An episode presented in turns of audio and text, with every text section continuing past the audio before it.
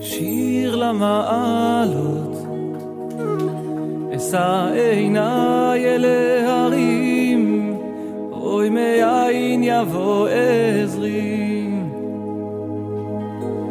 עזרי מעם השם, עושה שמיים וארץ, אל יתן למות רגליך, אל ינום שומרך. הנה לא ינום ולא יישן שומר ישראל. השם שומרך, השם צילך, על יד ימינך. יומם השמש לא יככה, וירח בלילה.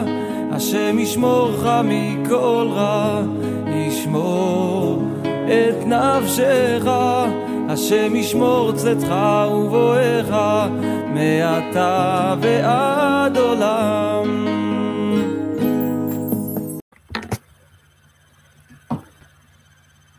Shalom, hermanos. Después de algunos inconvenientes con el tema de Internet, vamos a tratar de compartir con ustedes algunas cosas muy interesantes referentes al Mesías y sus roles y además por qué es necesario el Mesías para el mundo. Bien, es sin duda alguna, muchas personas hemos escuchado hablar del Mesías como una figura central, una figura principal en el tema de la redención de la humanidad. Y en los movimientos religiosos en los cuales este es conocido, se ha tejido toda suerte de doctrinas e hipótesis sobre lo que Él es y lo que Él hace.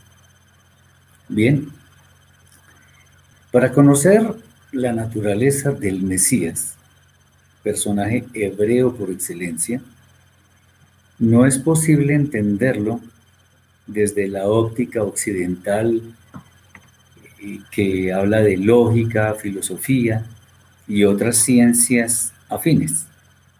Más bien es imprescindible sumergirnos en la óptica hebrea según lo que la escritura transmite. Hermanos, les ruego que me comenten si se está viendo bien, si no hay problemas en la transmisión. Es importante. Evidentemente, el Mesías corresponde a los propósitos del Eterno en toda la historia de la humanidad. La forma como este mundo se ha ido eh, corrompiendo sin posibilidad de reversar este proceso, hace muy necesario que el Eterno, eh, lo cual ha tenido en mente desde antes del comienzo de nuestra historia, tenga en mente hacer reparación de todo lo que el hombre ha destruido con su maldad. Para todo eso, la respuesta es el Mesías, el Mashiach. Muchos elevan a este personaje a la categoría de divino. Otros dicen que no lo conocen. Pero lo que sí es cierto es que el Mesías, o el Mashiach, para quienes han tenido que ver con él en forma directa o no, en, en definitiva es base fundamental para el sostenimiento de este mundo, que espera el momento de la redención, pues la maldad lamentablemente ha esclavizado a muchos miles y tal vez millones de personas. En este estudio trataremos de poner en evidencia no solo el porqué de la necesidad del Mesías, sino también los roles que cumple. Nunca sobra repetir y repetir estos temas porque es algo fundamental para nuestra vida, de santidad en la Torah. Y de manera que esto pueda, que nosotros podamos entender a los planes del Eterno y que sepamos que en ellos nada es casualidad, sino que corresponde con el inmenso amor que el Eterno ha prodigado a la humanidad. Bien, vamos a entrar entonces en materia. Para los creyentes en el Eterno, por medio de Yeshua, parece muy claro que Él sea el Mashiach. Claro, nosotros decimos, sí, Él es, no puede ser otro. Incluso, de hecho, por ejemplo, eh, en el trasfondo cristiano, también se asume esto como cierto. Con otro nombre y todo, pero se asume como cierto. Sin embargo, en la inmensa eh, mayoría de las traducciones más conocidas, la palabra Mesías o Mashiach no aparece en los textos más conocidos. Solo un par de veces, y este, eh, hablando de lo, que, de lo que es la Tanaj, el mal llamado Antiguo Testamento, solo aparece en el libro de Daniel, un par de veces y nada más. Me refiero a la traducción Mesías o Mashiach. Muy bien. Es bueno decir que la, la, palabra Mashiach en hebreo significa ungido, vocablo que sí aparece repetidamente en la Torah. Acuérdense de esta mañana en el tema de la Parasha Vaikra, que aparece en el capítulo 4 de Vaikra, la palabra ungido. Muy bien. Eh, aunque no necesariamente siempre aparece la palabra Mashiach para designar a alguien ungido, la verdad es que los vocablos que, que, poseen las letras de la palabra Mashiach sí existen con algunas variaciones. Entonces está la Men, la Shin, la Het, etcétera, etcétera. Muy bien. El tema, por lo menos en este momento que queremos resaltar, es que no se habla de un personaje a quien se le denomina el Mashiach. Ustedes no van a ver en ninguna parte de la Tanakh que se hable del Mashiach, sino a quienes tuvieron la condición de ungidos en algún momento. Entonces, por ejemplo, está el tema del rey Ciro, Koresh, de Persia que el Eterno lo llama mi ungido. Y otros personajes, por ejemplo, el sacerdote de, de la expiación de los pecados, o sea, de la ofrenda Hatat. Entonces uno dice, bueno, sí existe ese, esa palabra. Entonces, el hecho de que no se mencione el, el Mashiach, significa que no existe, no de ninguna manera. En la Brida Hadashah, específicamente, es donde más existen menciones sobre este personaje, como ya lo veremos más adelante. El punto al que queremos llegar es que, aunque evidentemente no se menciona un personaje con este título, sí existen continuas alusiones a un personaje que definitivamente va a ocupar un lugar muy especial en la historia de la humanidad, más específicamente dentro del pueblo de Israel. Y este lugar específicamente tiene que ver con la redención del ser humano. ¿Por qué redención? Bueno, ya vamos a ver esos conceptos, porque la redención sí efectivamente la necesitamos. Casos como este, en el que se menciona aquel personaje, eh, se pueden ver en varios textos. No pretendemos ser exhaustivos porque definitivamente no nos alcanzaría el tiempo, no nos alcanzaría una semana completa, días y noches, pero sí podemos ver varios textos. Entonces, por ejemplo, en Bereshit 3.15, uno ve y, pondré enemistad entre ti y la mujer y entre tu simiente y la simiente suya. La simiente suya es la simiente de la mujer. Esta te herirá en la cabeza y tú le herirás en el talón, en el calcañar, como traducen algunos. Ahí hablan de una simiente de mujer. Bueno, es un personaje bien importante. También vemos en Devarim, en, Deuteronomio capítulo 18, versículos 15 al 19.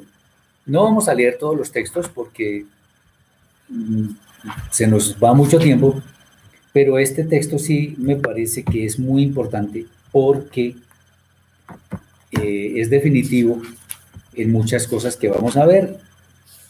Es de Barín 18, 15 al 19, dice así, un profeta de entre tus hermanos, le está hablando a Moshe, hará surgir para ti el eterno tu Elohim. A él sí escucharás. Conforme a lo que pediste al eterno tu Elohim en Jored, el día de la asamblea, diciendo, no vuelva a oír yo la voz del eterno mi Elohim y no vea más este fuego grande, no sea que muera. Y entonces me dijo el Eterno, han hablado bien, haré surgir para ellos un profeta de entre sus hermanos como tú, Moshe, y pondré mis palabras en su boca y les dirá todo lo que yo le ordene. Y ocurrirá que le pediré cuentas a quien no escuchare las palabras que dijere en mi nombre. Muy bien.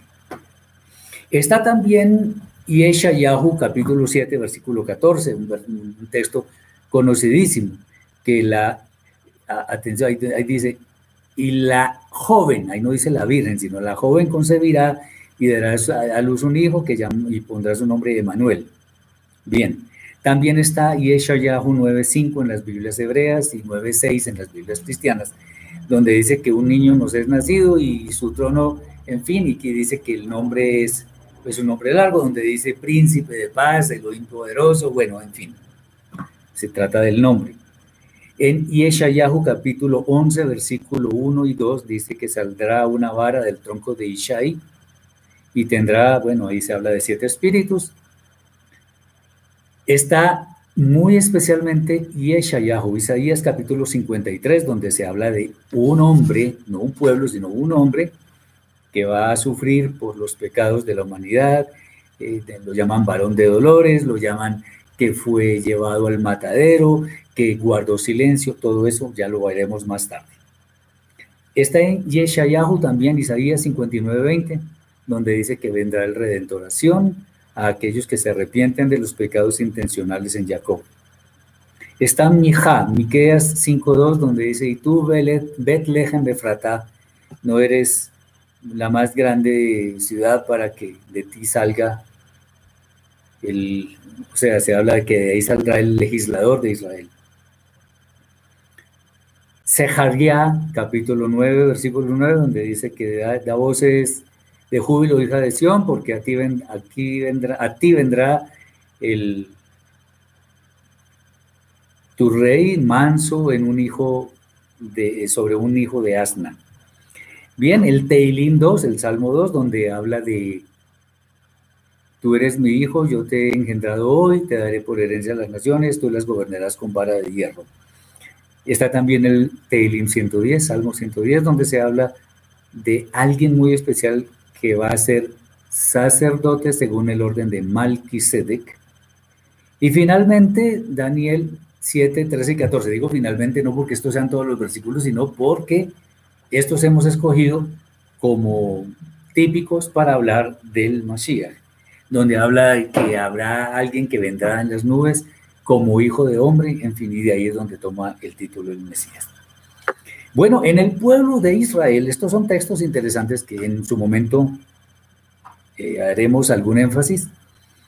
En el pueblo de Israel este personaje se reconoce, ese personaje que hablan todos estos textos, se reconoce como el Mashiach. De hecho, en los libros del Talmud, exactamente en el tratado Sanedrín, eh, folios 98 y 99, allí se habla, los, los rabinos hablan del Mashiach, inclusive hablan del nombre y todo aquello. Bien, los roles que este personaje ha de desempeñar bien nos muestran que es un personaje escogido por el Eterno mismo para consumar los más sublimes propósitos en cuanto a la salvación del hombre. La brida allá en forma explícita nos muestra que el Mashiach es el personaje del cual hablan los textos de la Tanaj. Y, al, y al analizar el contenido de unos y otros textos, sin duda se refiere al mismo, a la misma persona, que es Yehoshua ben Yosef. Yehoshua es el nombre que aparece en las escrituras, abreviado es Yeshua. Decimos Ben Yosef porque es hijo de Yosef.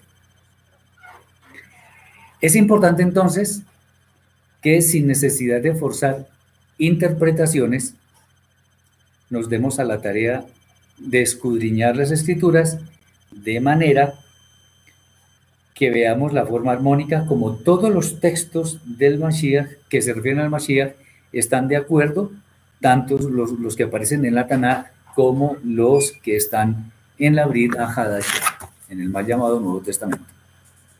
Bien, esto simplemente es un abrebocas para todo lo que hemos de decir que es de capital importancia. Vamos a tratar un punto que es clave en el entendimiento de la escritura y es por qué es necesario el Mesías o el Mashiach. Mashiach en hebreo, Mesías en español.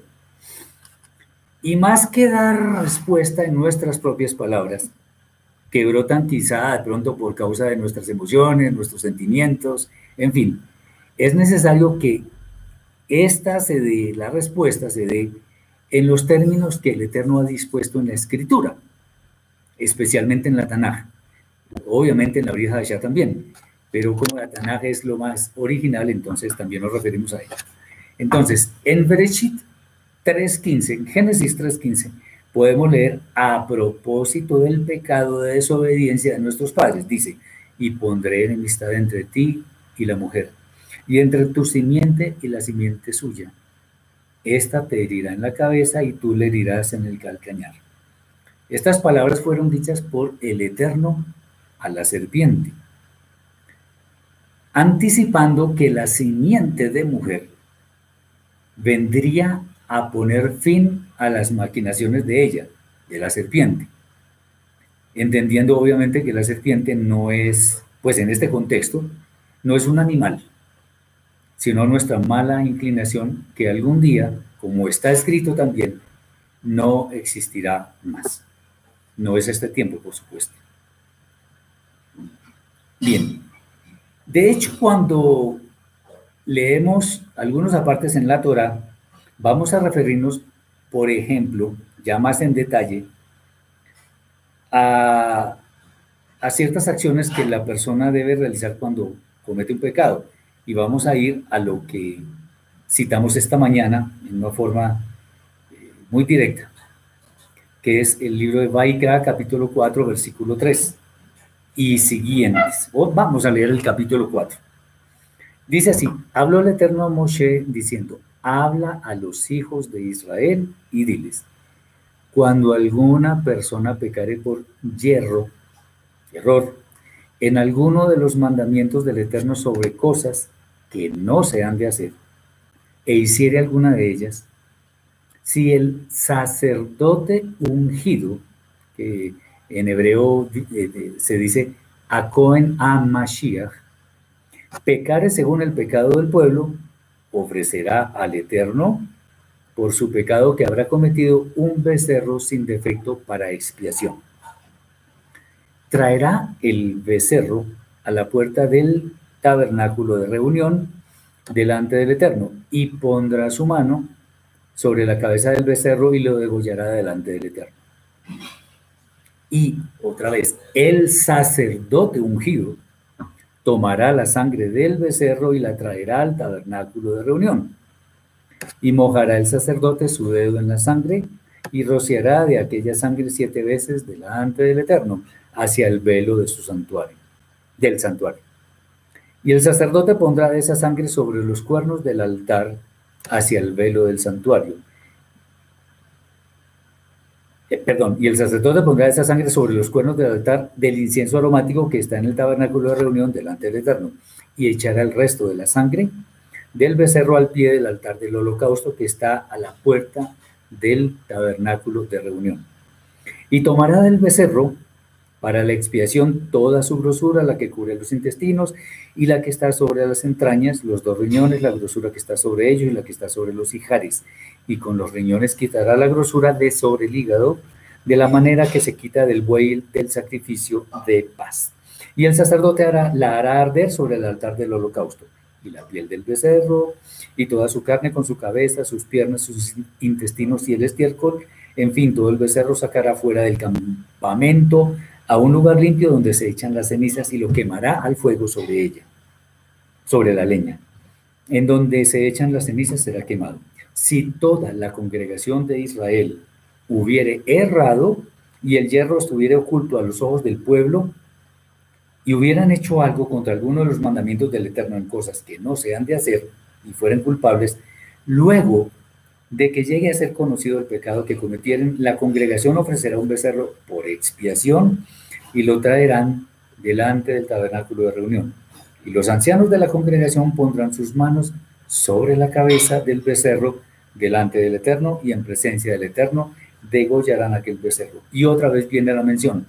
Y el sacerdote ungido, Cohen Amashiach, meterá de la sangre del becerro en el tabernáculo de reunión y mojará el sacerdote su dedo en la misma sangre y rociará siete veces delante del Eterno hacia el velo.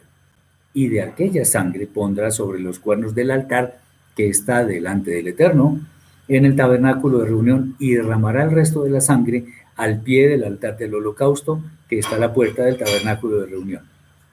Y le quitará toda la grosura y la hará arder sobre el altar. Y hará de aquel becerro como se hizo con el becerro de la expiación lo mismo hará con él. Y así hará el sacerdote expiación por ellos y obtendrán perdón. Y sacará el becerro fuera del campamento y lo quemará como quemó el primer becerro. Expiaciones por la congregación. Atención, otra vez. Cuando pecare un jefe e hiciere por hierro algo contra alguno de todos los mandamientos del eterno Soloim, sobre cosas que no se han de hacer y pecare, Luego que conociere su pecado que cometió, presentará por su ofrenda un macho cabrío sin defecto. Y bueno, viene después eh, unos, unos textos y finalmente dice después, si alguna persona del pueblo pecare por hierro, haciendo algo contra alguno de los mandamientos del Eterno en cosas que no se han de hacer, es el mismo texto, y delinquiere delito. Luego se que conociere su pecado que cometió, traerá por su ofrenda una cabra, una cabra sin defecto por su pecado que cometió. Y así sucesivamente. ¿Por qué hacemos tanto énfasis en estos textos? Porque aquí se habla del Cohen Amashiach en hebreo. Se puede ver perfectamente en las Biblias hebreas donde está el Cohen Amashiach. No sé si pueda revisar acá para mostrarlo un poco.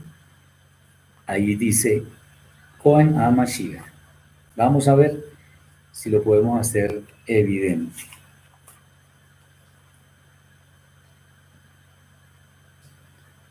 A ver, a ver. Aquí está. Vamos a ver si se ve bien. Aquí está. A Cohen a Mashiach. A Bien. Es claro que el Eterno ordena traer un animal sin defecto para hacer expiación de pecados por error. No obstante, es importante tener en cuenta que el solo hecho de presentar el animal, como ya lo vimos, con todas las características que requiere, sin defecto, etc., eso no hace expiación por el pecado. Es necesario previamente que el pecador haya hecho, haya hecho teshuva, que se haya arrepentido. Porque al, el presentar el animal debe ser con la intención correcta. Si yo quiero que el Eterno expíe, vamos a hablar como si estuviéramos en el tiempo de Moshe, si yo quiero que el Eterno haga expiación por mi falta, yo primero me arrepiento sabiendo que pequé contra Él y ahí sí consigo el animal sin defecto y de un año, etcétera, etcétera, y lo llevo al COIN. Eh, sin arrepentimiento no existe la expiación de los pecados. Eh, la presentación del animal simplemente es como la firma final que se le da al, al ritual para testificar de que esos pecados por los cuales lleva ese animal fueron expiados siempre y cuando haya habido Teshua. Este evento corresponde literalmente con lo que está escrito en Mishle, Proverbios 28:13. El que encubre sus pecados no prosperará, mas el que los confiesa y se aparta alcanzará misericordia. Confesar y apartarse de los pecados es la muestra de que el arrepentimiento ha sido sincero. Sin esto no tiene ningún efecto, ninguno, la presentación de un animal. Así lo tenga con todas las características que son exigidas. Si no me arrepiento, no va a haber ningún efecto adicional. Ahora, ¿por qué ha de presentarse un animal para la expiación de las faltas? Entonces hay que tener en cuenta que en el mismo libro de Levítico, en Baikra, capítulo 17, versículo 11, se explica. Dice, porque la vida de la carne en la sangre está, y yo os la he dado para hacer, para hacer expiación sobre el altar por vuestras almas, y la misma sangre hará expiación de la persona. Es interesante esto porque el pecado ante el Eterno es gravísimo, gravísimo, gravísimo. Tan grave es que exige sangre.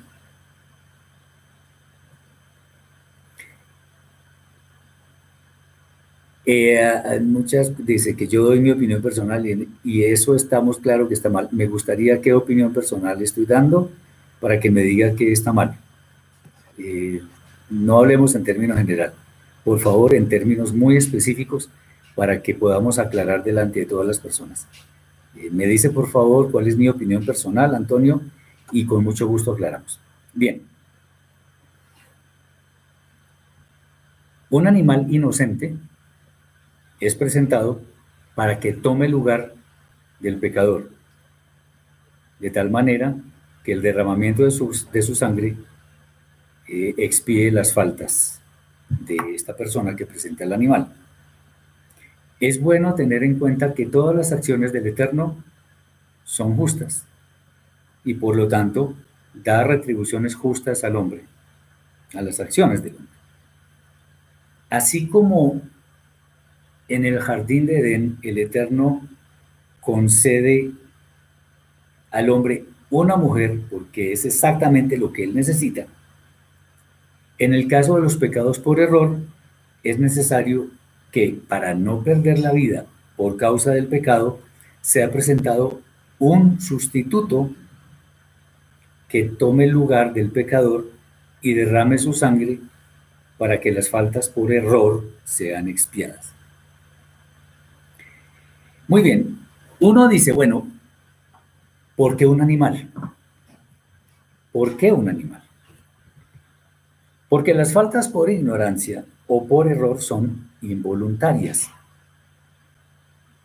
De manera similar a como los animales actúan en forma instintiva y no premeditada o voluntaria. Los animales no tienen razonamiento, o no, razonamiento, perdón. Por lo tanto, ellos no pueden maquinar algún tipo de, no pueden hacer, no pueden actuar en forma premeditada. El ejemplo que yo he puesto muchas veces es que si estamos en una reunión, varias personas, bueno, no estamos, que, no esté en la pandemia, por supuesto. Y si estamos rodeados de serpientes, leones,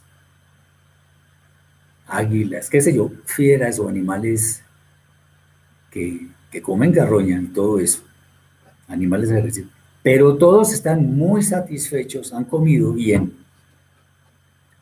pues ni nos van a prestar atención porque ya están satisfechos. De hecho, ya casi ni se pueden mover de los llenos que están. Entonces, eh, no actúan pensando en un plan para atacar a su presa, sino por hambre.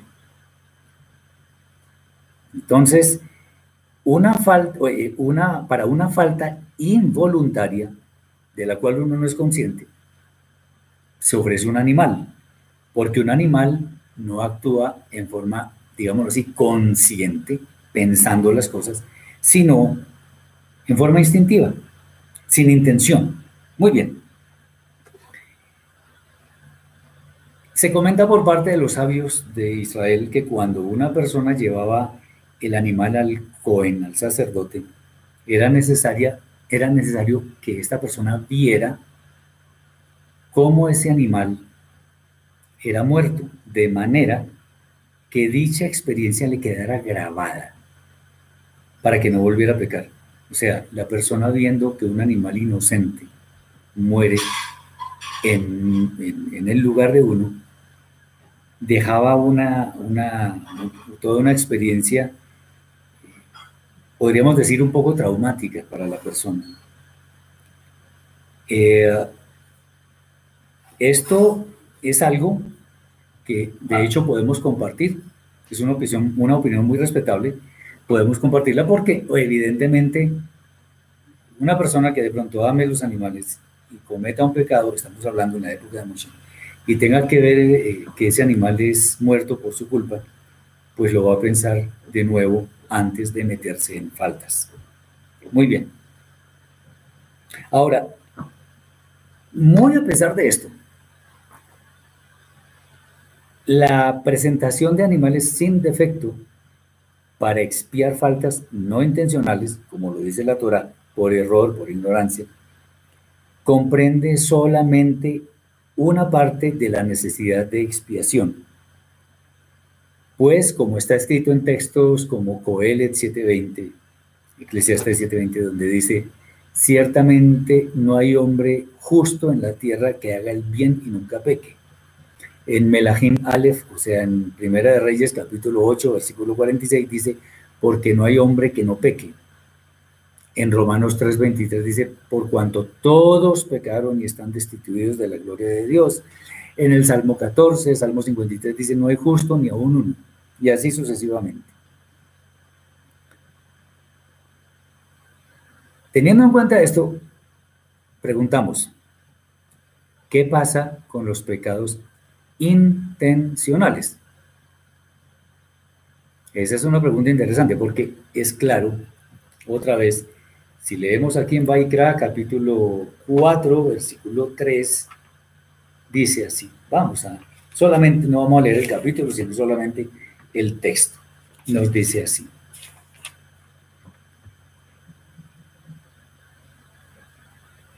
En el versículo 2, más bien. Dile a los hijos de Israel, si algún alma pecare por error contra cualquiera de los mandamientos del Eterno concernientes a lo que no debe hacerse, por error, no conscientemente. Y entonces los pecados intencionales, ¿qué pasa? Bueno, hay que revisar lo que está escrito en la Torah para ver qué sucedía con pecados intencionales. En Bemidbar, números capítulo 15, versículos 32 al 36, y está escrito lo siguiente. Estando los hijos de Israel en el desierto, hallaron a un hombre que recogía leña en el día de Shabbat y los que le hallaron recogiendo leña, lo trajeron a Moshe y a Aarón y a toda la congregación y lo pusieron en la cárcel porque no estaba declarado qué se le debía de hacer. Qué interesante. Ya la gente sabía Torah, sabía eh, varios estatutos, muchos estatutos que el Eterno había establecido. Sabían qué se debía hacer por error, cuando el pecado era por error, sin, sin ser consciente y en este caso no porque el hombre conscientemente estaba recogiendo leña en Shabbat. Dice, y el Eterno dijo a Moshe, pues sin duda ellos consultaron al Eterno por medio de Moshe. Y el Eterno dijo a Moshe, irremisiblemente muera aquel hombre. Apedréelo toda la congregación fuera del campamento. Entonces lo sacó la congregación fuera del campamento y lo apedrearon y murió como el Eterno mandó a Moshe. Ah, es claro, ahí dice, como el Eterno mandó a Moshe, o sea, el Eterno ordenaba que una persona que cometiera pecados intencionalmente debía morir en forma inmediata. Tenía que sufrir la pena de caret, de muerte. Entonces, es claro que este hombre estaba recogiendo leña intencionalmente, por eso lo pusieron en la cárcel. Si hubiera sido por error y él hubiera explicado, ay hermanos, yo no sabía, no, sé qué, seguramente lo dejan libre, pero, pero, inmediatamente lo pusieron en la cárcel y dijeron a Moshe, Moshe, ¿qué hacemos? Y Moshe tampoco tenía idea, seguramente le, consultó al Eterno porque el Eterno fue el que dio la orden. En ese momento, era claro que estaba, estaba prohibido por la Torah recoger leña en Shabbat. Como una acción de este tipo no tenía una retribución de la Torah en la Torah hasta aquel momento, dice la Torah misma, como acabamos de leer, no estaba declarado qué se le debía hacer. Entonces Moshe pregunta al Eterno y él le dijo que el hombre debía morir inmediatamente y eso fue lo que sucedió. De aquí podemos ver que los pecados intencionales tenían como retribución la muerte inmediata. Pues este tipo de fallas se cometen en abierta rebelión contra lo que el Eterno ha establecido. Esto significa que cuando una persona ha cometido un pecado intencional, inmediatamente adquiere una deuda que él mismo no puede pagar. Pues es claro, según lo que acabamos de leer, que está escrito en la Torá, ah, para, estas, para la expresión de estas faltas los animales eran insuficientes. Y yo preguntaría entonces, ¿estaríamos todos condenados a morir sin esperanza? En ese momento, sí. ¿Qué pasó con el hombre? Lo mataron, lo apedrearon. ¿Qué pasa si alguno de nosotros hubiera estado viviendo en aquella época y hubiera cometido una falta parecida? Muerte por apedreamiento y listo. Bien, pero el Eterno es bondadoso, es misericordioso. Y así como Él exige una falta, uh, perdón, un animal para expiar las faltas no intencionales, obviamente habiendo hecho Teshuvah, para el caso de los pecados intencionales, debe exigir algo o alguien que corresponda con la medida de la falta. Dado que los animales, y eso es claro, lo, podemos ver todo el tiempo, no conocen la intencionalidad de sus acciones, sino que estas son instintivas, no puede ser un animal el que expide las faltas intencionales. Ahora, que haya animales que busquen el, amor de sus dueños, que, que, pidan comida y todo eso, lo hacen porque, porque ellos también tienen emociones, tienen necesidades físicas, pero no porque estén haciendo raciocinio de cada una de las cosas que, que ellos van a hacer. Mientras que un animal se desespera si tiene hambre y pide y pide su comida, nosotros Podemos tener mucha hambre, pero podemos resistir hasta que podamos comer. Los animales no son así. Muy bien. De acuerdo con esto, quien debe pagar el precio de manera similar a lo que sucede con los pecados no intencionales, debe pagarlos alguien que sí sepa qué es actuar con intención. Esto nos lleva a que quien debe servir para hacer expiación es una persona. ¿Por qué? Porque las personas, los seres humanos, somos los que sabemos eh, qué significa la intención para actuar. Y así como los animales presentados son sin defectos, la persona para este propósito también debe ser sin defectos. Solo que en el caso del pecado y todo aquello, pues no se refiere a una persona sin defectos físicos. En este caso, ser sin defectos es que no haya cometido pecados. Esto también entonces nos lleva a otro concepto y es que hay que revisar muy bien y es el concepto de redentor. ¿Redentor qué es o quién es? Un redentor, espero que estemos entendiendo suficientemente bien. Si hay alguna pregunta, yo la miro acá en el, aquí en, el, en la pantalla y con mucho gusto podemos ir respondiendo porque es un tema supremamente importante. Bien. Entonces, un, un redentor es un pariente cercano de una persona que tiene que pagar una deuda que no puede pagar, que no tiene fondos para pagar una deuda. Y ese redentor, ese pariente cercano, sí tiene los fondos suficientes. Cuando el redentor paga la deuda, el deudor original queda eximido de esa deuda, pues fue pagada por el redentor, como lo estamos comentando. Un pecado intencional, por lo tanto, no puede ser pagado por nosotros mismos. Pues por definición de redentor, uno mismo no se puede redimir. O sea, yo no me puedo redimir a mí mismo. O sea, cuando nosotros cometemos un pecado intencional, instantáneamente adquirimos una deuda que no podemos pagar con el Eterno. ¿Qué mereceríamos? La muerte, con todo lo que ello implica. Eh, entonces, sin duda, requerimos de alguien, de un redentor, o sea, pariente cercano, que pueda pagar nuestra deuda impagable. En Yeshayahu, Isaías 59:20 leemos. Vamos a leerlo en hebreo y después lo leemos en, en, español. Uva lección Goel ul Pesha Beyakov Neum Adonai. Esto se traduce normalmente como y vendrá el redentoración o un redentoración.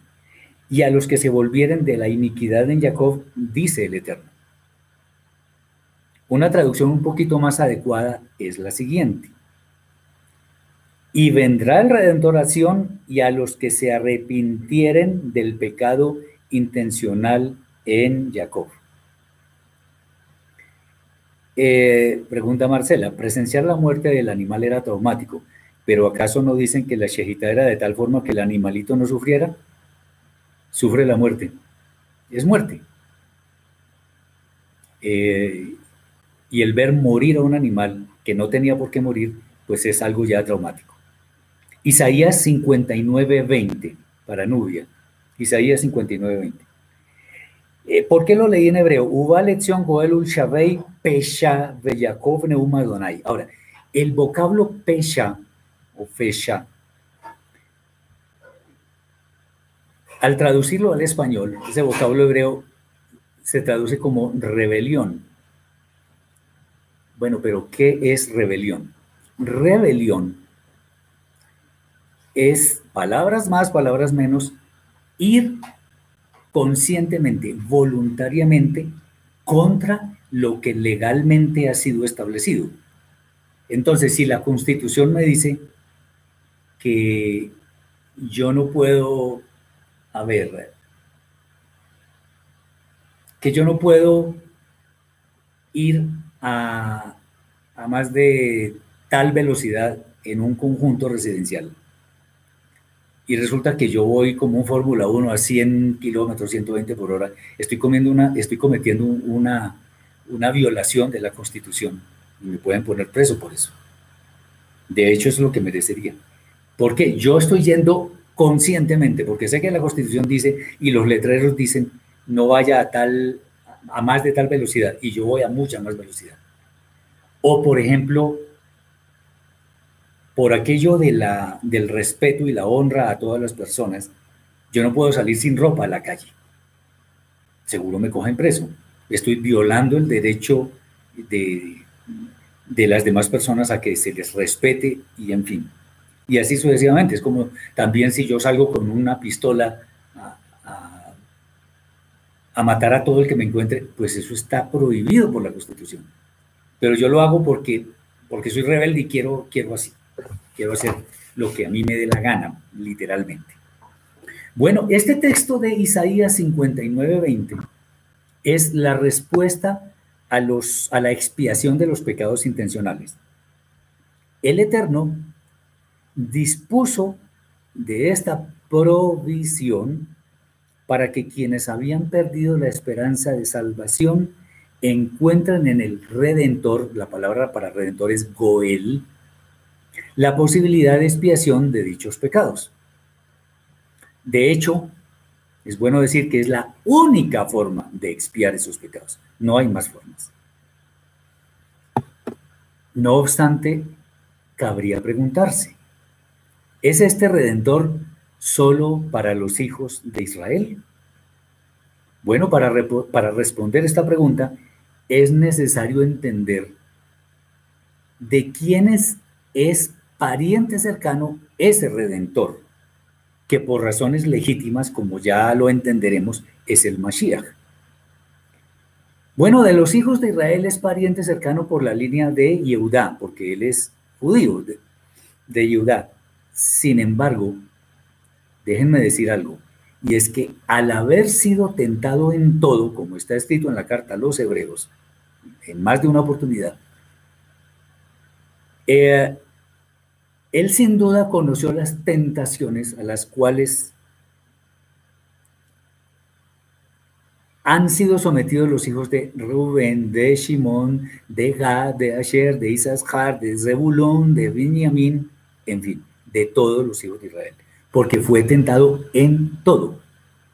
Por lo tanto, si fue tentado en lo que era débil Rubén, sin duda es porque conoce bien lo que, aquello en lo que Rubén es débil. Si fue tentado en lo que Gad eh, era débil, es porque conoce lo que, aquello en lo que Gad podía pecar y es débil. Dice Estela, ¿en qué semana entra el año nuevo? Y me haría el favor de contestar, ya estamos en el año nuevo, el 26 o sea, anteayer, fue el primer día del año. O sea, estamos en el tercer día del año. Del tercer, el tercer día del primer mes del año. Es, esa es la respuesta. Bien. Entonces, conoció las tentaciones a las que fueron sometidos todos los hijos de Israel, como Rubén, Shimón, Leví y Yehuda, obviamente, y todos los demás. Así, de esta forma entiende el sentir de todos ellos, razón por la que, aunque no está escrito en ninguna parte, podría decirse que el Mashiach es descendiente de todas las tribus de Israel. Buena pregunta, Janet Leticia. Dice, en el caso de Ruth y Boaz, se habla de que Boaz redimió a Ruth como pudo redimir a una persona de idolatría como era Ruth. En ese momento Ruth no era idólatra porque ella hizo la conversión. Si tú revisas Ruth capítulo 1, versículo 16, ahí está claro que Ruth dice que tu pueblo será mi pueblo, tu Elohim mi Elohim, o sea que ella ya era del pueblo de Israel. Ahora, acordémonos de la ley del, del, del, del hombre que no quiere casarse con una mujer entonces lo debe hacer el pariente más cercano. Por eso es que eh, se puede hablar de, redimir. Entonces, tengamos en cuenta el contexto. Bien. Ok. Bien. Entonces el, el, Mashiach se podría decir que es descendiente de todas las tribus de Israel. Ahora, ¿qué pasa con los gentiles? ¿Cómo podríamos pensar que Yeshua el Mashiach es pariente cercano de los gentiles. Porque si Él vino para la redención de la humanidad, debe ser pariente cercano de todo, de todo el mundo.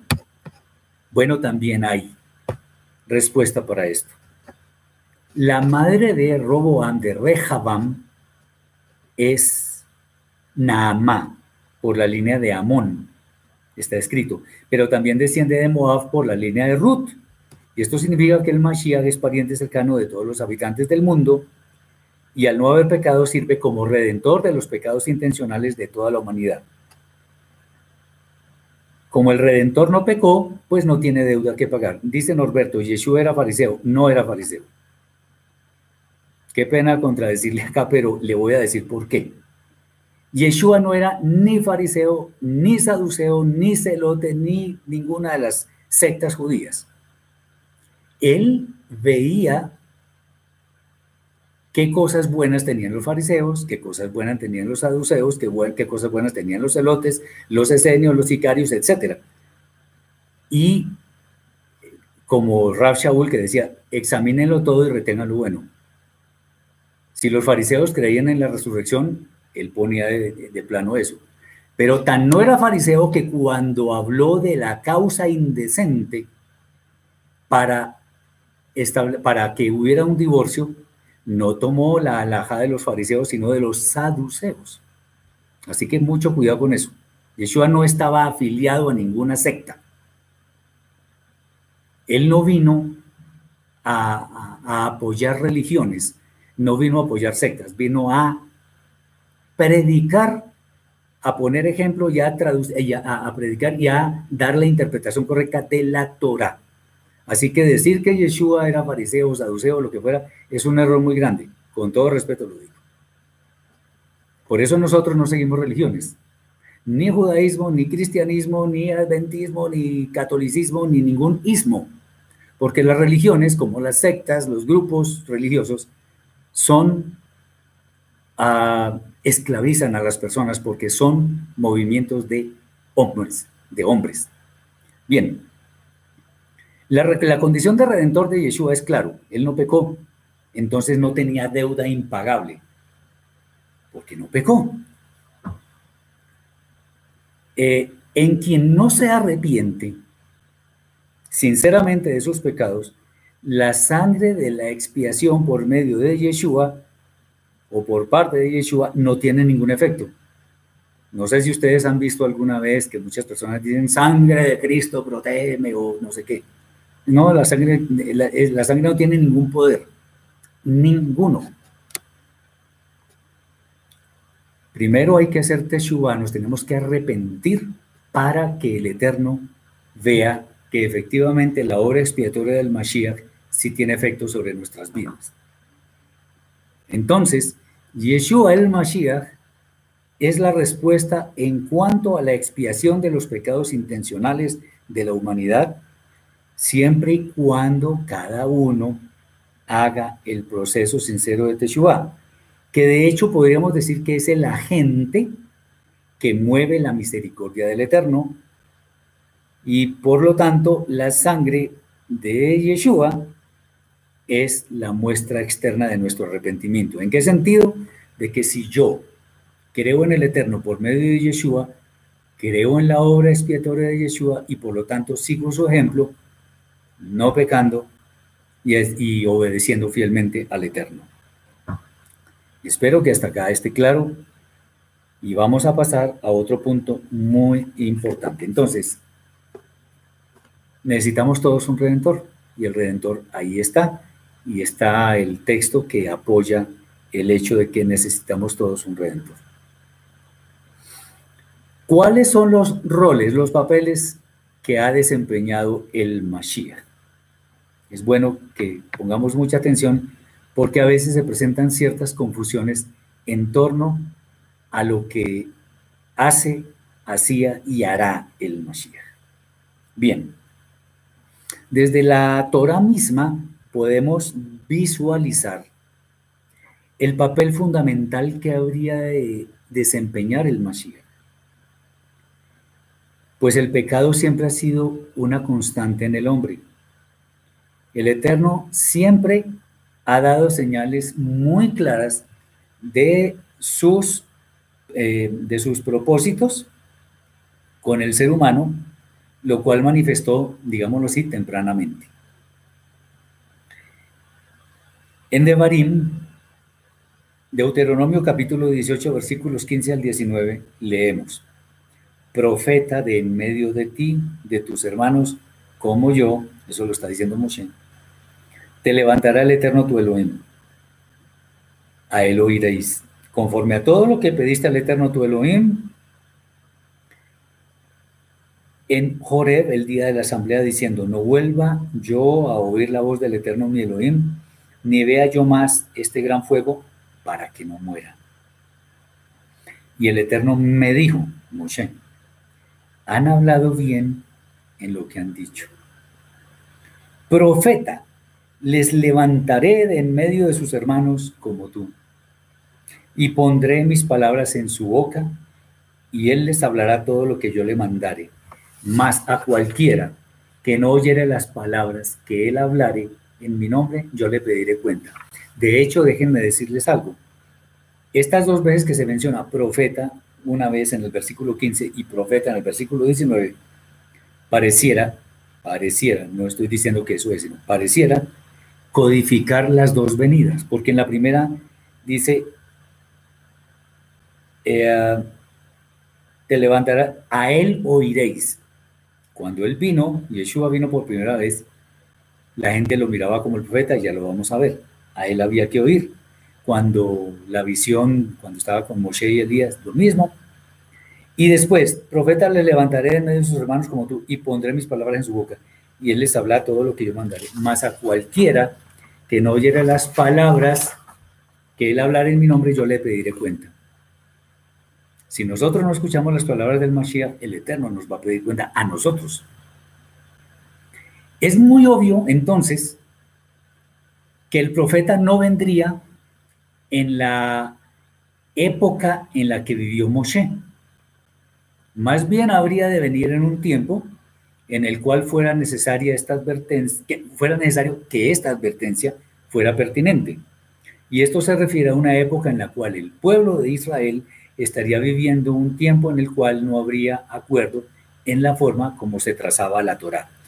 De hecho, en el judaísmo del segundo templo, cuando vino Yeshua, se decía algo muy interesante.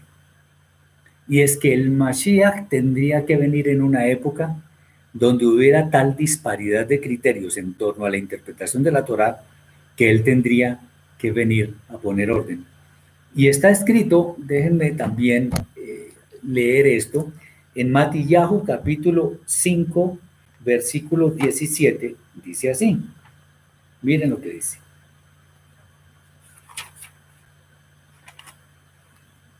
Ni se os pase por la mente la idea de que he venido para declarar abrogada la Torá o los profetas.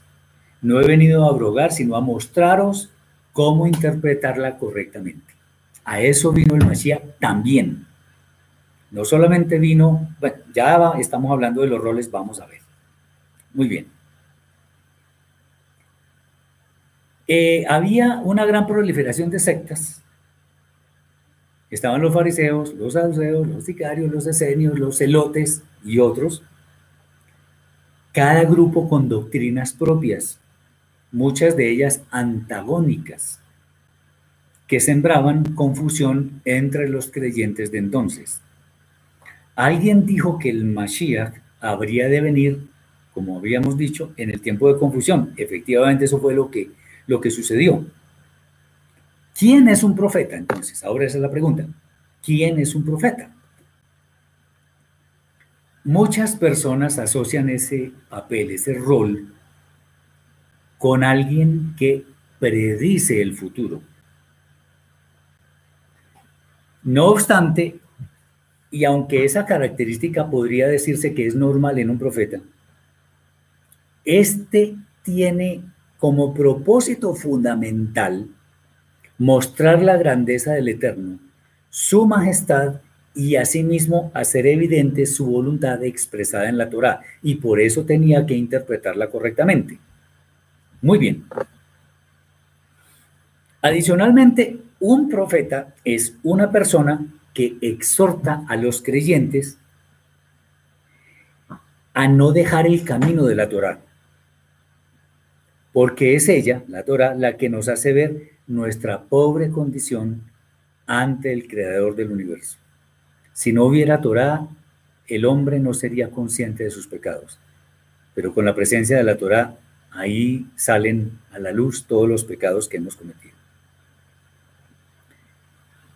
El texto antes mencionado, el de, de Barín 18, 15 al 19, es entonces una sentencia que el santo habría de cumplir en un tiempo futuro, futuro desde la época de Moshe, quiero decir, el cual se dio en forma rigurosa, como siempre, el Eterno no se equivoca, siendo la persona de Yeshua quien encarnó tan importante rol. Ahora, uno dice, bueno, usted está diciendo eso, pero muéstreme la evidencia de que eso fue así. Perfecto. En la Brida Hasha encontramos varios textos que respaldan esto que estamos afirmando. Veamos, por ejemplo, en Matitiahu, Mateo 21, 10 y 11. Cuando entró él, Yeshua, en Jerusalén, Jerusalén, toda la ciudad se conmovió diciendo, ¿quién es este? Y la gente decía, este es Yeshua, el profeta de Nazaret de, Galil, de, la, de Nazaret de Galilea. Cuando en Israel la gente dice, el profeta, él, no un, sino el profeta se está refiriendo específicamente al profeta que menciona Devarim 18, 15 al 19. Esta es una evidencia, pero hay más.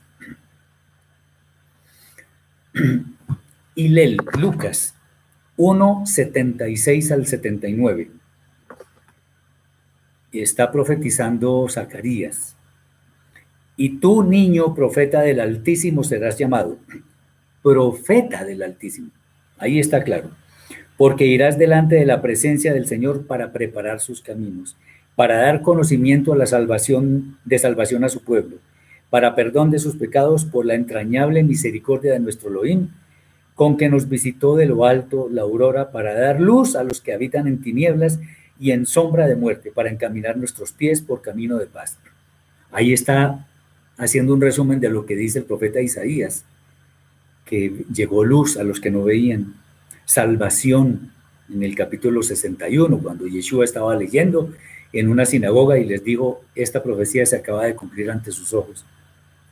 Y muchas cosas más, pero aquí dice de una forma increíble, dice, y tu niño, profeta del Altísimo serás llamado. Yohanan, Juan capítulo 6, versículo 14. Este es también concluyente. Aquellos hombres entonces, 6.14, Yohanan, Juan, aquellos hombres entonces viendo la señal que Yeshua había hecho, dijeron, este verdaderamente es el profeta que había de venir al mundo. O sea, la gente tenía claro que Yeshua es el profeta anunciado por la escritura, más exactamente en la Torá, cuando dice profeta como tú entre tus hermanos, en fin. Finalmente en, en Yohanan 7:40, no son todos los textos, pero nos sirven para darnos cuenta. Entonces algunos de la multitud, oyendo estas palabras, decían, verdaderamente este es el profeta. Varios testigos, varios textos que consolidan la idea de que Yeshua definitivamente era el profeta prometido por el Eterno en su Torah. Estos textos entonces ponen en evidencia que las personas sabían a qué se refería la Torah cuando decía cuando hablaba del profeta como Moshe. Ahora, cuando uno dice el profeta como Moshe, ¿qué significa? Si es como Moshe, debe tener similitudes. Claro, por supuesto. Moshe fue salvado de morir después de nacer, lo mismo Yeshua. Moshe fue rechazado por sus hermanos la primera vez. ¿Recuerdan cuando él mató al egipcio y unos israelitas lo, digamos, le hicieron conocer ese, ese evento y pues le tocó huir. Bueno, Yeshua, de Yeshua se dice en Yohanan capítulo, 11, el capítulo 1, dice, a lo suyo vino y los suyos no le recibieron. Ambos eran mansos y humildes. Ambos amaban entrañablemente al pueblo de Israel. Ambos fueron escogidos por el Eterno. Y podemos seguir mencionando muchas más características que hacen a Yeshua semejante a Moshe. Bien. Entonces, las personas entendían, de acuerdo con ese texto de la Torah, que le era aplicable básicamente a Yeshua, que la condición de el profeta era representada fielmente por Yeshua, nuestro maestro. En su primera venida, Yeshua no solamente proclamaba la Torá con su interpretación correcta, sino que exhortaba al pueblo a volverse al Eterno, a anunciar la cercanía del reino y por supuesto a proclamar eventos futuros, que también lo hizo. Y e, eso también tenía un motivo y era que la gente se volviera al Eterno. Teniendo todo esto en mente, podemos concluir que en su primera venida, Yeshua cumplió el papel de profeta, de manera que dejara como un legado insustituible la correcta interpretación de la Torá, su exhortación a seguir al Eterno y a nadie más, y no a los hombres, y finalmente pues su propio ejemplo, que debemos seguir fielmente. Una vez subió al cielo, Yeshua no continuó con su ministerio de profeta. Y vamos a decir por qué. Un profeta, para desempeñar su labor, su rol, debe tener ante sí a quién expresarle sus mensajes. Yo no le voy a predicar a los animales, ni a la pared, ni a los árboles. Tengo que tener personas que me escuchen. Teniendo en cuenta que en su primera venida tenía miles de personas escuchándole, fue en ese momento que desempeñó su rol de profeta. Espero que esté claro hasta acá porque es importante que lo tengamos muy en mente. Ahora que está en los cielos, porque está escrito que Él subió, eso no me lo inventé yo, Yeshua no está ocioso, pues cumple una labor en extremo importante, que es la de sacerdote, de Cohen, ya vamos a ver. De hecho, podemos decir sin temor a equivocarnos, que es el Cohen Gadol, el sumo sacerdote, que está oficiando ante el trono de gloria. Un sacerdote es quien representa, en este caso, al pueblo de Israel para presentarle al Eterno su intercesión por aquellos que han de alcanzar la salvación eterna. Y para entender esto, ah, debemos ver algunos textos. Muy bien. Teilim, Salmo 110, versículo 4. Juró el Eterno y no se arrepentirá Tú eres sacerdote para siempre según el orden de Malquisedec. ¿A quién le decía eso? Bueno, a alguien que iba a ser ungido, porque David dice, dijo el Señor a mi Señor. O sea, David también lo consideraba su Señor. Hebreos 4, 14 al 16. Juró el, eh, perdón, por tanto, teniendo un gran sumo sacerdote, un Cohen Gadol, que traspasó los cielos, y Yeshua, el Hijo de Elohim, retengamos nuestra profesión, porque no tenemos un sumo sacerdote, un Cohen Gadol, que no pueda compadecerse de nuestras debilidades, sino uno que fue tentado en todo, según nuestra semejanza, pero sin pecado. Acerquémonos pues confiadamente al trono de la gracia para alcanzar misericordia y hallar gracia para el oportuno socorro.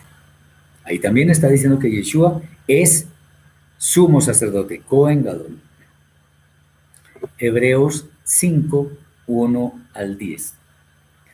Porque todo sumo sacerdote tomado de entre los hombres es constituido a favor de los hombres en lo que a Elohim se refiere, para que presente ofrendas y sacrificios por los pecados, para que muestre, se muestre paciente con los ignorantes y extraviados, puesto que él también está rodeado de debilidad. Estamos hablando de los sacerdotes levitas. Y por causa de ella debe ofrecer por los pecados, tanto por sí mismo como también por el pueblo. Y nadie toma para sí esta honra, sino el que es llamado por Elohim, como lo fue a Aarón. Y así tampoco Mashiach se glorificó a sí mismo, haciéndose sumo sacerdote, sino el que le dijo, tú eres mi hijo, yo te he engendrado hoy, como está escrito en el Salmo 2. Como también dice en otro lugar, tú eres sacerdote para siempre según el orden de Malquisedec, el Salmo 110. Fíjense que la, la brigada ya está citando oportuna y exactamente los textos de la Tanaj. Y Mashiach, en los días de su carne, cuando vino por primera vez, ofreciendo ruegos y súplicas con gran clamor y lágrimas al que le podía librar de la muerte, fue oído a causa de su temor reverente. Y aunque era hijo, por lo que padeció, aprendió la obediencia. Y habiendo sido perfeccionado, vino a ser autor de eterna salvación para todos los que le obedecen. Y fue declarado otra vez por Elohim sumo sacerdote según el orden de Malquisedec. Seguimos con los textos que nos ilustran muy bien sobre el tema del sacerdocio de Yeshua. Hebreos 6, versículos 16 al 20. Porque los hombres ciertamente juran por uno mayor que ellos. Y para ellos el fin de, esta, de toda controversia es el juramento para confirmación. Por lo cual, queriendo Elohim mostrar más abundantemente a los herederos de la promesa la inmutabilidad de su consejo, interpuso juramento, para que por dos cosas inmutables en las cuales es imposible que Elohim mienta, tengamos un fortísimo consuelo los que hemos acudido para asirnos de la esperanza puesta delante de nosotros, la cual tenemos como segura y firme ancla del alma y que penetra hasta dentro del velo, donde Yeshua entró por nosotros como precursor, otra vez, hecho sacerdote, hecho sumo sacerdote para siempre, según el orden de Malquisedec. Me, me pregunta Saraí, More, ¿quién es Malquisedec? Malquisedec lo vemos en la Torah, en el libro de Bereshit, capítulo 15 creo que es, vamos a mirar.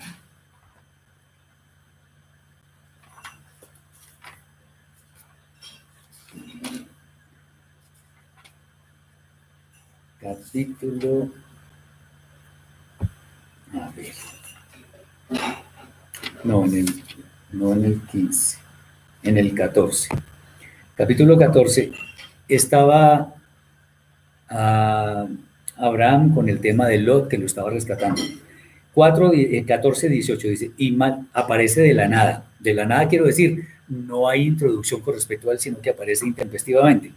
Y Malquisedec, rey de Shalem, trajo pan y vino.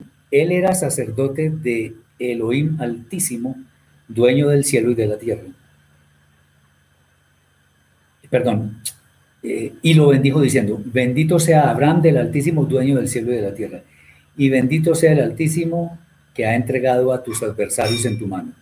Y le dio diezmo de todo. Y, ahí termina la historia en la Torah de Malquisedec.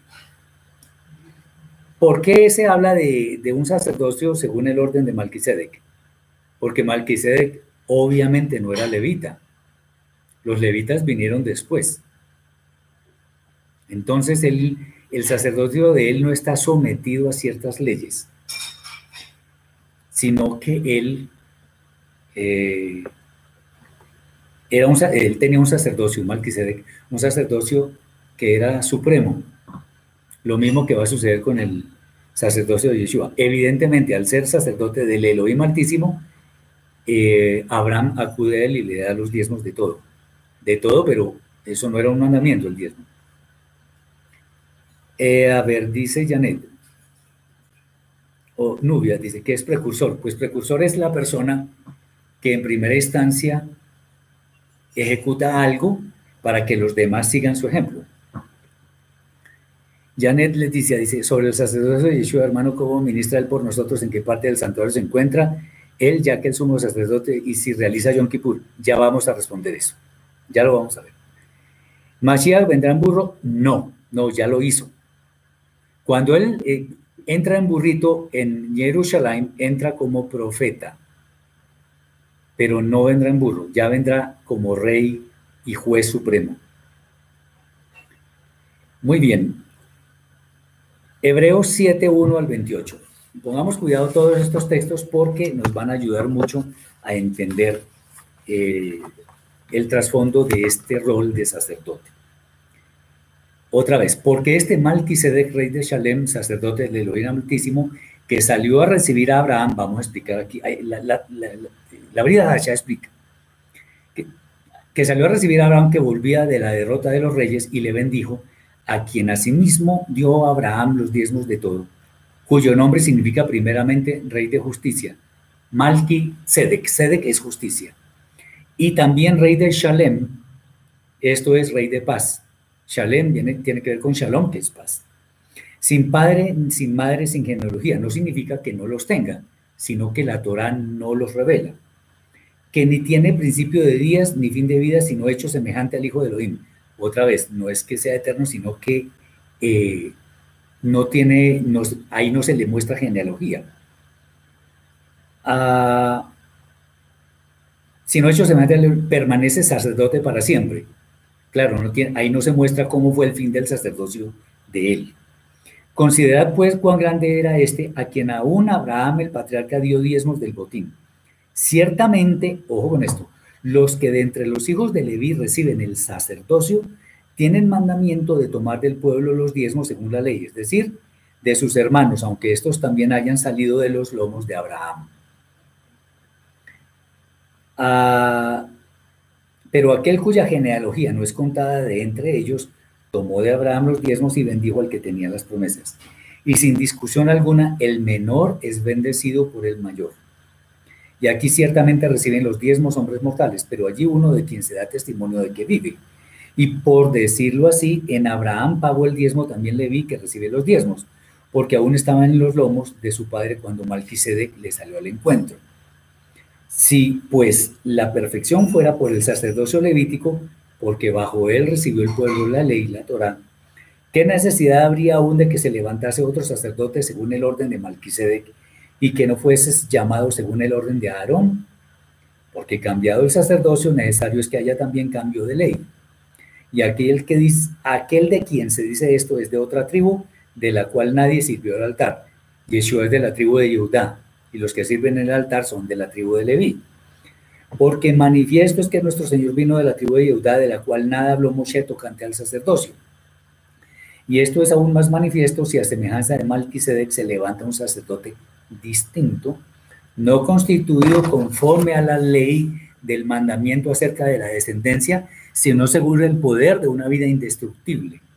Pues se da testimonio de él, tú eres sacerdote para siempre, según el orden de Malquisedec.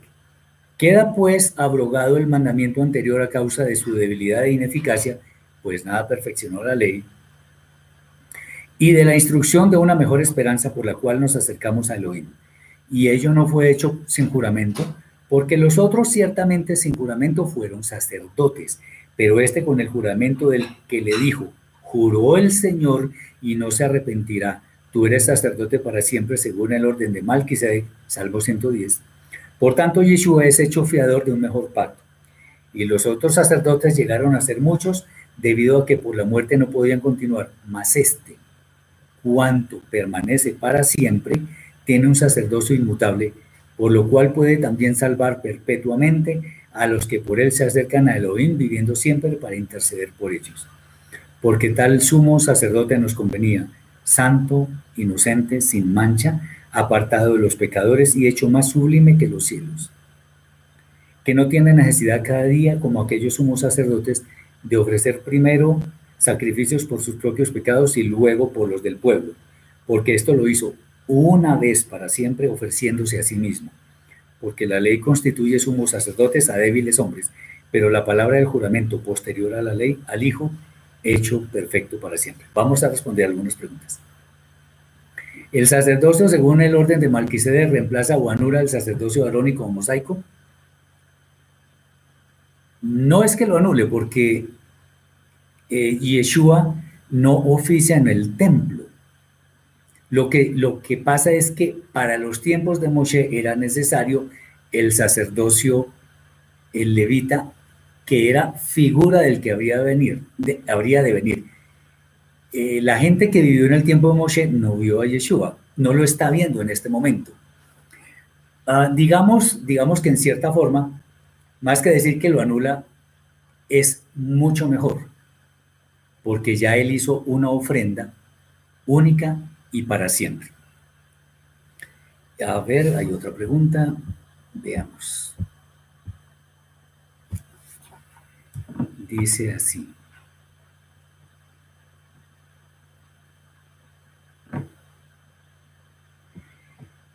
¿En qué parte del santuario se encuentra? No está en ningún santuario. Él está en el cielo en este momento. ¿Realiza Yom Kippur? No. Acuérdense que en Yom Kippur se ofrecen animales. Y los animales son para pecados no intencionales. Los pecados intencionales los expía Yeshua. Bien. ¿Qué significa salió de los lomos o que estaba en los lomos? Buena pregunta. Los lomos son, la, digamos, en el cuerpo, en el cuerpo físico, los lomos se refieren a, a la región pélvica, donde está el, el órgano reproductor de hombres y mujeres, y esa parte es la que se considera los lomos. Y por eso dice salió de los lomos. ¿De dónde? Ya sabemos cómo, por la, la función de la reproducción. Levitas seguramente existen, pero no sacerdotes levitas.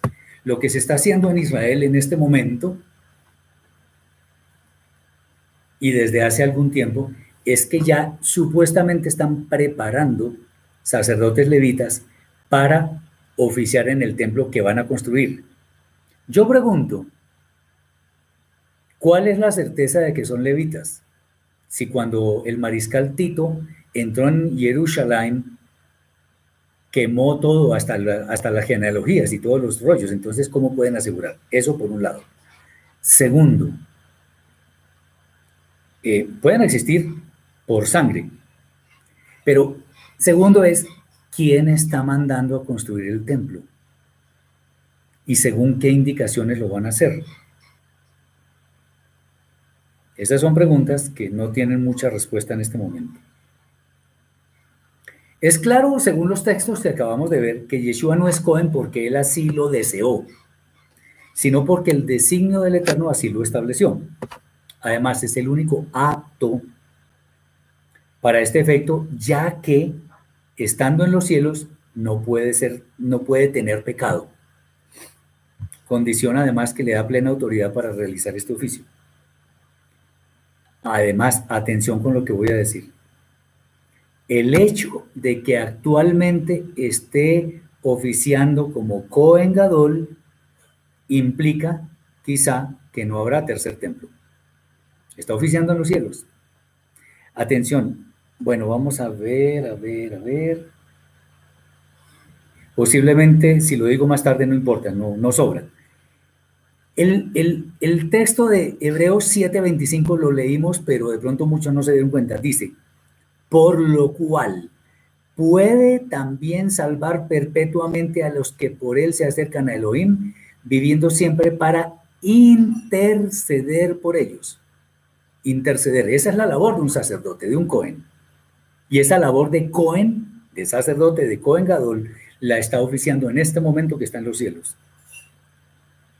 Allá no tiene oposición en cuanto a su intercesión, no la tiene. Ojo con estos textos, que son en gran manera importantes. Por tanto, es una gran noticia para quienes hemos de heredar la salvación eterna, espero todos los que estamos acá y nuestras familias y muchos más, que tenemos un covengador nombrado por el cielo.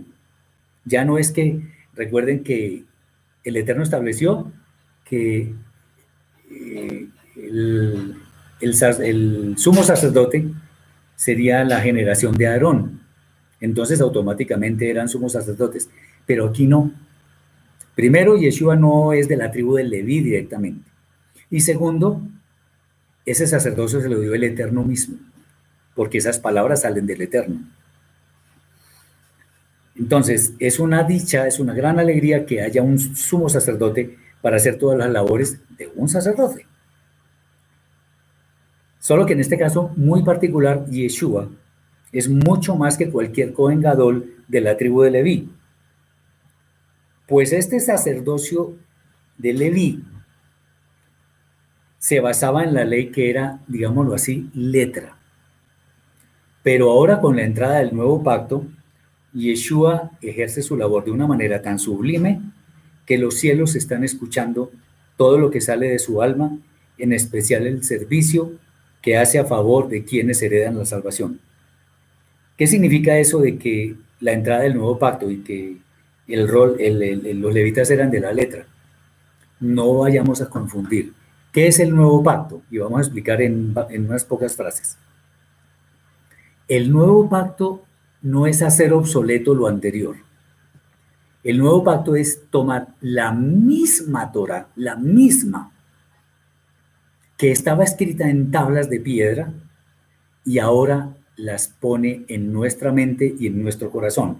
Vamos a leer el profeta Irmiyahu, capítulo 31, versículos 31 al 34, y veremos qué es lo que dice ahí. Dice así la escritura.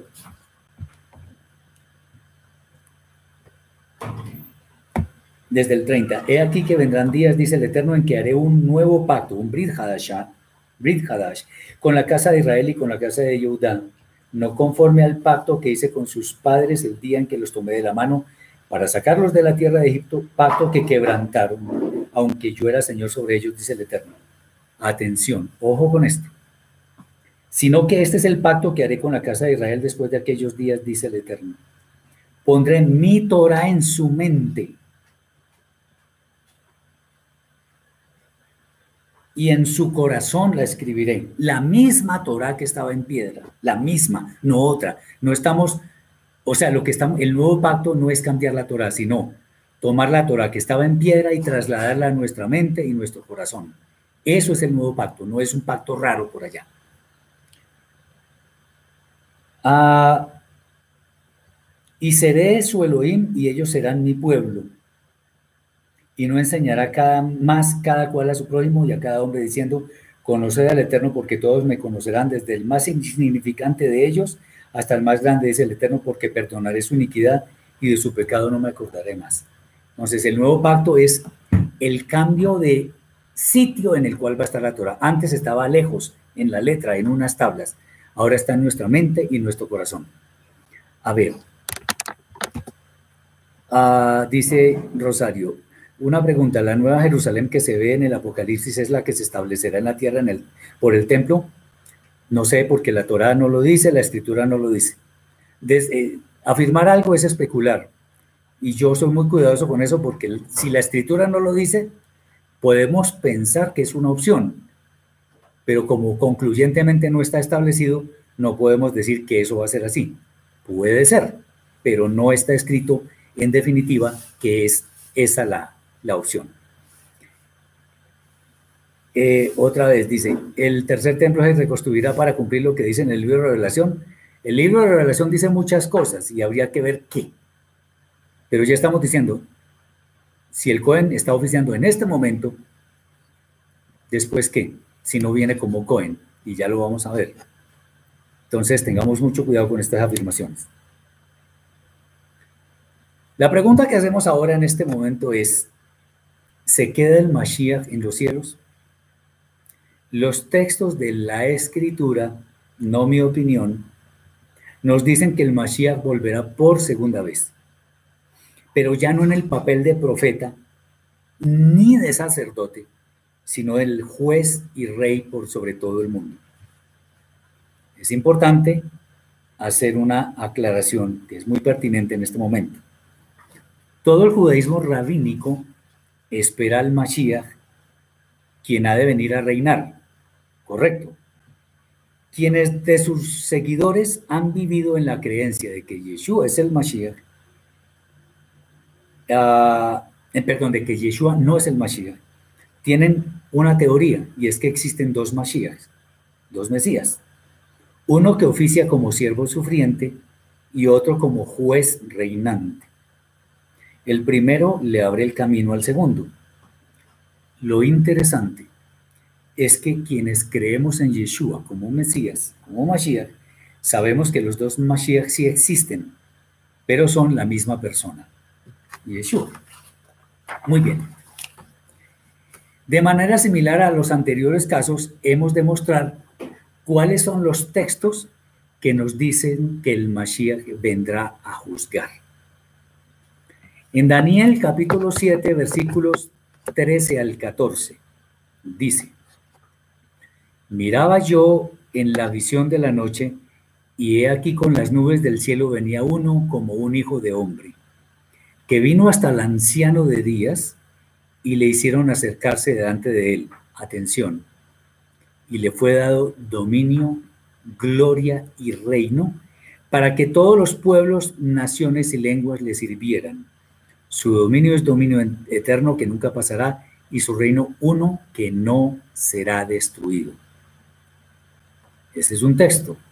Otro texto, el que encontramos en Teilim, Salmo 2, versículos 7 al 9. Yo publicaré el decreto. El Eterno me ha dicho, mi hijo eres tú, yo te engendré hoy. Pídeme y te daré por herencia las naciones y como posesión tuya los confines de la tierra.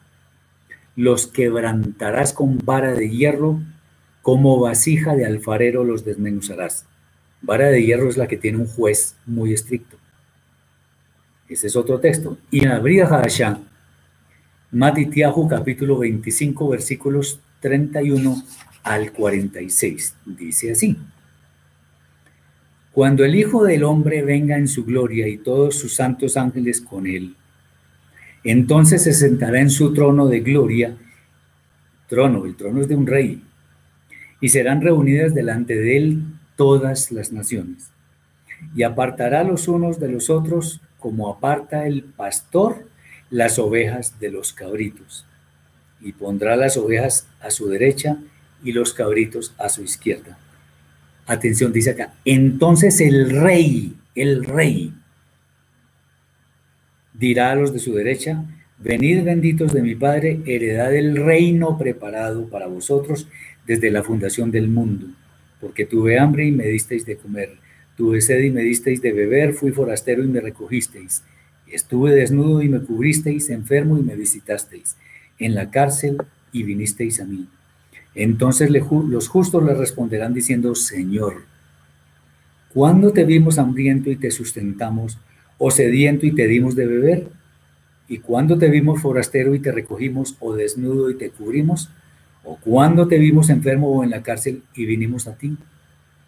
Y respondiendo, el rey les dirá, de cierto os digo que en cuanto lo hicisteis a uno de, mis, de estos, mis hermanos más pequeños, a mí lo hicisteis. Entonces dirá también a los de la izquierda, apartaos de mí, malditos, al fuego eterno preparado para el diablo y sus ángeles. Porque tuve hambre y no me disteis de comer, tuve sed y no me disteis de beber, fui forastero y no me recogisteis, estuve desnudo y no me cubristeis, enfermo y en la cárcel y no me visitasteis. Entonces también ellos le responderán diciendo, Señor, ¿cuándo te vimos hambriento, sediento, forastero, desnudo, enfermo o en la cárcel y no te servimos? Entonces le responderá diciendo, de cierto os digo que en cuanto no lo hicisteis a uno de estos más pequeños, tampoco a mí lo hicisteis. E irán estos al castigo eterno y los justos a la vida eterna. Juicio. Viene a juzgar. De todo lo anterior podemos ver que el Mashiach tendrá tres grandes roles, o tiene tres grandes roles. Profeta, cuando estuvo por primera vez en la tierra. Sacerdote, función que realiza actualmente y que está en los cielos. Mientras esté en los cielos será sacerdote. y Rey cuando vuelva por segunda vez, pero en esta ocasión a juzgar al mundo. Aunque estos tres son, digamos, los ministerios del Mashiach, es bueno hacer énfasis en el hecho de que además, cuando vino en su rol de profeta la primera vez, cumplió el papel del corbán perfecto, pues él y solamente él podía ser la ofrenda única y perfecta para la expiación de los pecados intencionales. Y textos como estos son los siguientes sobre el rol de corbán. Breshit 3.15, y pondrá enemistad entre ti y la mujer y entre tu simiente y la simiente suya. Esta te herirá en la cabeza y tú le herirás en el calcañar. Cuando dice, esta te herirá en la cabeza, es que, lo, que él iba a morir, el Mesías. Isaías 53, vamos a leer de pronto algunos apartes.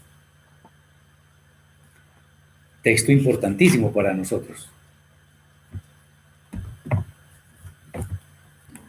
Dice, por ejemplo,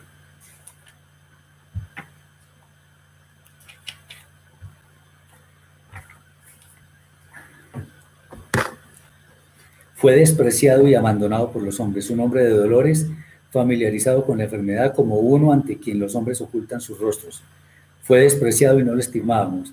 Ciertamente cargaba con nuestros padecimientos y llevaba nuestros dolores, en tanto que nosotros lo considerábamos golpeado, herido por Elohim y afligido. Pero estaba herido por nuestras transgresiones y aplastado por nuestras iniquidades, y por sus llagas fuimos sanados. Todos nosotros como ovejas nos descarriamos, cada cual se volvió por su propio camino. Y el Eterno había hecho recaer en él la iniquidad de todos nosotros, el corbán perfecto. Fue oprimido aunque se humilló y no abrió su boca. Como cordero que es llevado a la matanza y como oveja que es muda ante sus esquiladores, no abrió la boca. Dice también, fue cortado de la tierra de los vivientes e hicieron su tumba con los impíos y su sepultura con los ricos.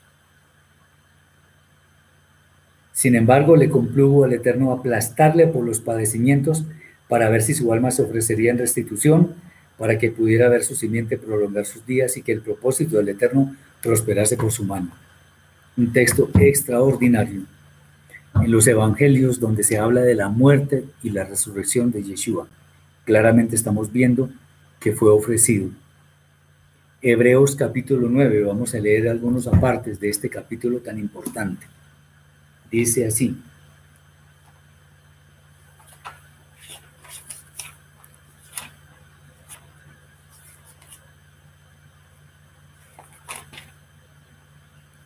Por ejemplo,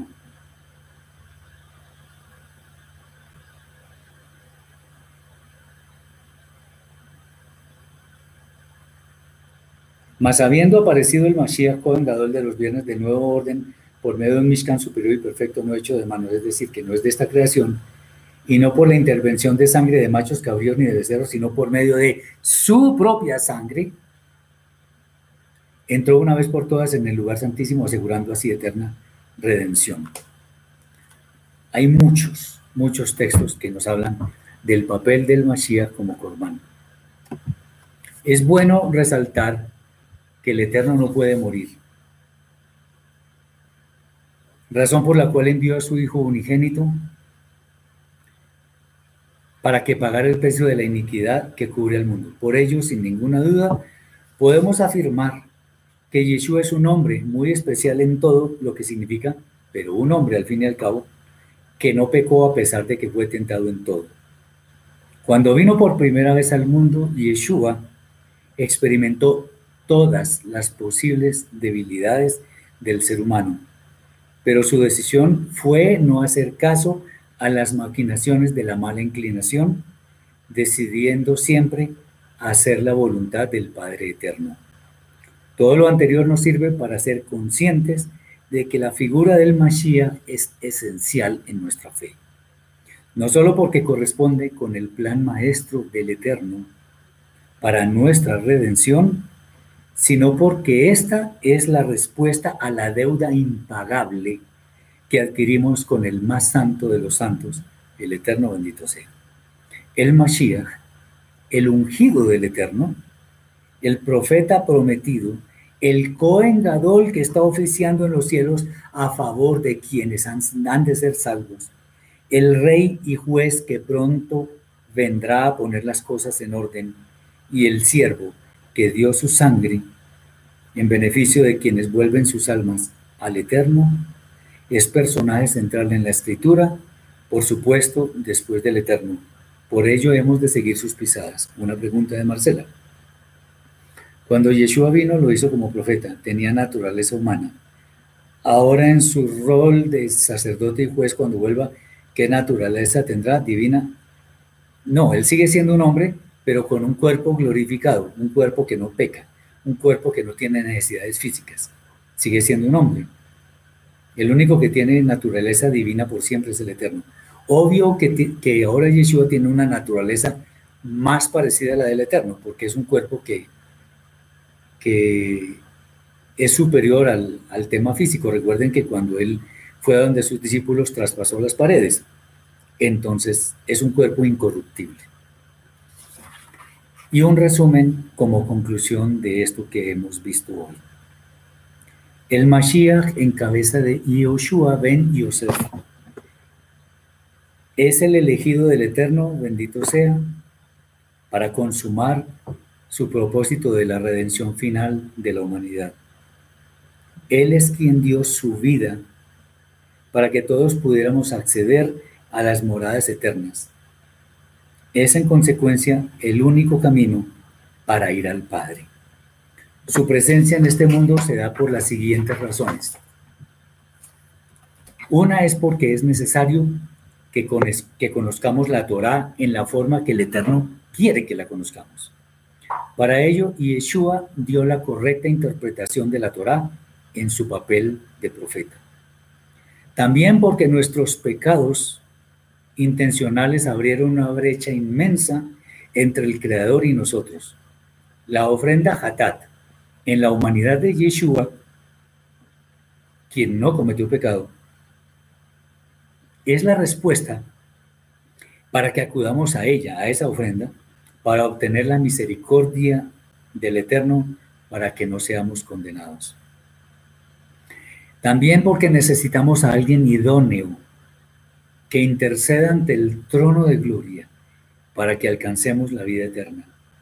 Por ello, Yeshua es hoy nuestro Cohen Gadol. También para que vuelva la verdadera justicia y todo vuelva también al orden del principio, al orden perfecto debe venir un juez justo por sobre toda justicia, que no hace acepción de personas y cuyo juicio es agradable al Padre Eterno. Ese juez es Yeshua el Mashiach.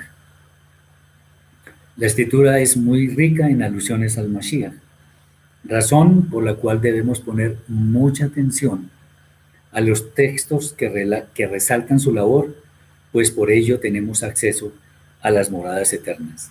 Yeshua le dijo a sus discípulos, está escrito en Yohanan capítulo 5, versículo 39, escudriñen las escrituras, porque ustedes creen que en ellas tienen la vida eterna y ellas son las que dan testimonio de mí.